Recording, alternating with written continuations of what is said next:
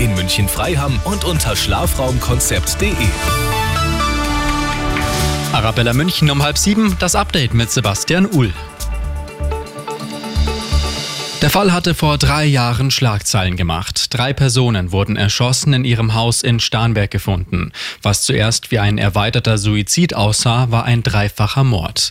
Heute hat das Landgericht München den 22 Jahre alten Hauptangeklagten zu 13 Jahren Jugendstrafe verurteilt.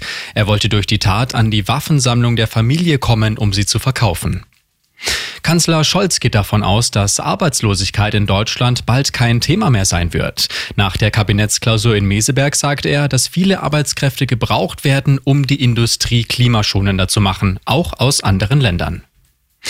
Bayerische Unternehmen können ab sofort Energiehärtefallhilfen beantragen. Zunächst stehen dem Freistaat gut 62 Millionen Euro zur Verfügung. Voraussetzung für die Hilfe ist unter anderem, dass die betrieblichen Energiekosten mehr als doppelt so hoch sind wie 2021 und existenzbedrohend für den Betrieb.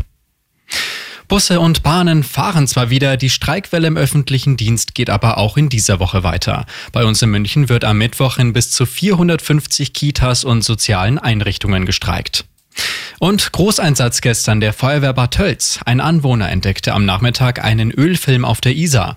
Das Öl kam aus einem kleinen Bach, der in die Isar fließt. Die Einsatzkräfte legten eine Ölsperre, damit konnte eine größere Verschmutzung verhindert werden. Zur genauen Ursache laufen die Ermittlungen. Immer gut informiert, mehr Nachrichten für München und die Region wieder um sieben. Jetzt der zuverlässige Verkehrsservice mit Andy Karg.